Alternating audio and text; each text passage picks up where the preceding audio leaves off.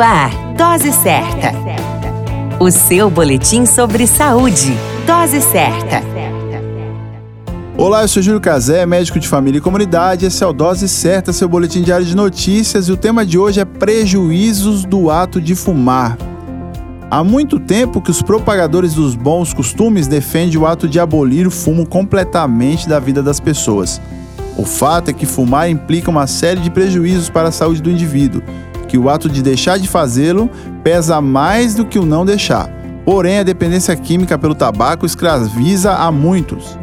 O fumo é responsável por 6 milhões de mortes evitáveis em todo o mundo, segundo a Organização Mundial de Saúde, a chamada OMS. Cada cigarro inalado, o indivíduo ingere mais de 4.700 substâncias nocivas à saúde. Esses indivíduos, por sua vez, têm o dobro de chance de sofrer derrame cerebral, são 10 vezes mais suscetíveis a doenças como câncer de pulmão e 5 vezes mais propensos a sofrer infarto, de acordo com o levantamento realizado pelo INCA, o chamado Instituto Nacional do Câncer.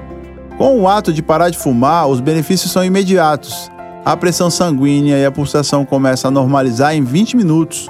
Os pulmões começam a funcionar melhor entre 12 e 24 horas sem tabaco. E o risco de doenças coronarianas, como infarto, cai 50% logo no primeiro ano. Pode ser que parar de fumar seja algo difícil, mas vale a máxima. Busque auxílio. Existem pessoas capacitadas nas unidades de saúde que podem ajudar a vencer o tabagismo.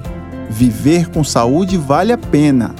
A qualquer momento retornamos com mais informações. Esta é a Dose Certa, seu boletim diário de notícias. E eu sou Júlio Cazé, médico de família e comunidade. Dose Certa, o seu boletim sobre saúde. Dose Certa.